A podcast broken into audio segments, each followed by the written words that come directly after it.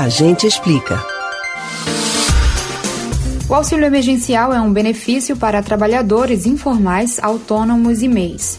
Para fazer parte do programa, precisa se enquadrar em alguns critérios, mas muitos brasileiros que não deram entrada no auxílio foram surpreendidos ao saberem que o seu CPF foi usado de maneira indevida para receber o dinheiro. Fraudadores estão utilizando o CPF de terceiros para fazer o cadastramento no programa e obter os recursos indevidamente. Mas calma, é possível saber se você foi vítima dessa fraude e, em caso positivo, você deve fazer uma denúncia. Primeiro, faça uma consulta no site DataPrev. O endereço é esse: consultaauxilio.dataprev.gov.br/barra consulta. Insira os dados solicitados: CPF, nome completo, nome da mãe e data de nascimento. Em seguida, clique em Não sou um robô e enviar. Para quem não solicitou o benefício, o resultado da pesquisa no site da DataPrev deve ser requerimento não encontrado. Caso o CPF tenha sido utilizado para solicitar o auxílio, a mensagem deverá mostrar que o benefício está em processamento, foi aprovado, não aprovado, requerimento retido ou dados inconclusivos. Em qualquer um desses casos, houve pedido feito com seus dados.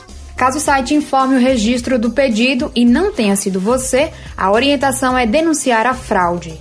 Isso pode ser feito diretamente ao Ministério da Cidadania por meio dos telefones 121 ou 0800 707 2003.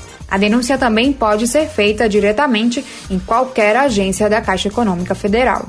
Outro indicador de fraude é receber uma mensagem no celular informando um código de solicitação do benefício. O código é enviado quando a pessoa faz o seu cadastro na solicitação do auxílio, mas a Caixa alerta que a mensagem enviada a quem não requereu o benefício pode ser uma isca para algum tipo de golpe. O Ministério da Cidadania também disponibiliza meios eletrônicos para a devolução do recurso aos cofres públicos.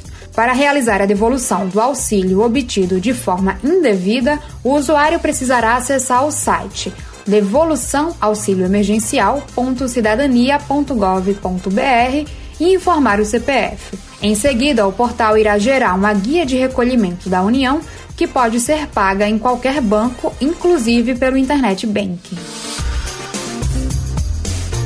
Você pode ouvir novamente o conteúdo do Agente Explica no site da Rádio Jornal ou nos principais aplicativos de podcasts Spotify, Google e Apple Podcasts. Camila Brandão para o Rádio Livre.